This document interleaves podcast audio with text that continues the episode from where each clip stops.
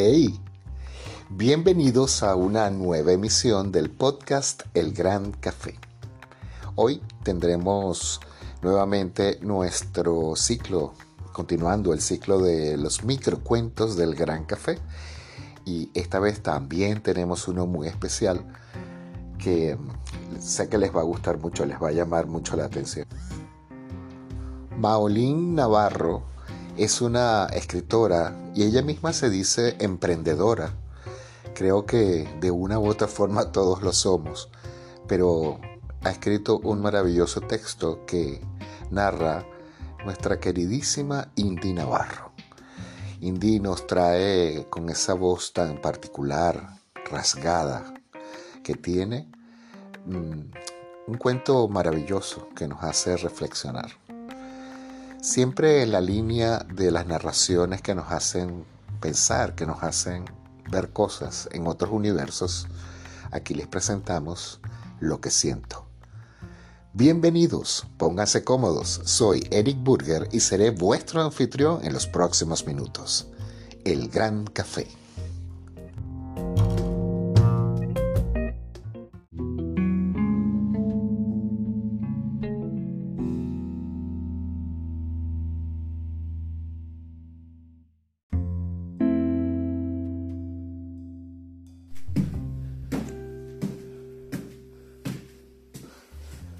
Lo que siento no son tus manos sobre mis pechos. Qué intenso ha sido todo esto. Quizás si lo hubiese sabido desde el principio, tal vez hubiese dicho que no. Pero es que ni de eso tuve tiempo. No tuve tiempo de entenderte ni tiempo para besarte más. No tuvimos tiempo de volver a dormir apretados, aunque fuese por una última vez. Fue como estar viendo morir y vivir a una persona al mismo tiempo. No hubo chance de un no ni de un sí. Mi cabello nunca había sido estirado de esa forma. Mi pecho nunca había sentido antes todo eso que pasó. Mis manos nunca habían estado tan tiesas y temblorosas. Pienso que pudimos haber dicho que no, pero tampoco dijimos que sí. Entonces, ¿quién decidió lo que pasaría? Se me llena el corazón de intranquilidades cuando intento tan solo pensarlo. Al parecer, no han sido suficientes años de desapego humano.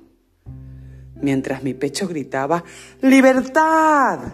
Mi mente no dejaba de imaginar castillos, árboles y flores a tu lado. Fue un sentimiento muy confuso. ¿Y azul? Mis ojos no podían mentirme.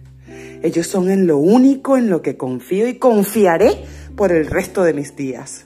Lo que veían era algo sumamente puro y acorazado, fuerte como una roca, pero tierno como una especie rara de animales que son difíciles de conseguir en la calle, en los árboles o en mis sueños.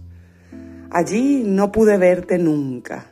Es por eso lo mucho que me sorprendes, es cada recuerdo que me dejaste. Ahora ya no estás definitivamente no estás. Me lo repito una y otra vez para enterarme de lo que sucede. Mantuve tu olor en mi referente aromático por nueve días.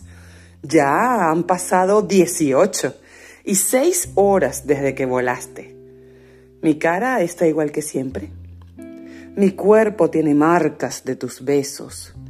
Mi alma sigue respirando encogida mientras mis labios mm, mm, se curan a la velocidad que la Tierra gira alrededor de su eje. No es necesario mirar atrás, porque absolutamente nada va a cambiar. Pero lo hago y no me gusta sentir lo que siento. Lo que siento no son tus manos sobre mis pechos, ni tus piernas en mi espalda, ni tu barba naranja en mi cara y mucho menos tu corazón latir fuerte sobre mi estómago.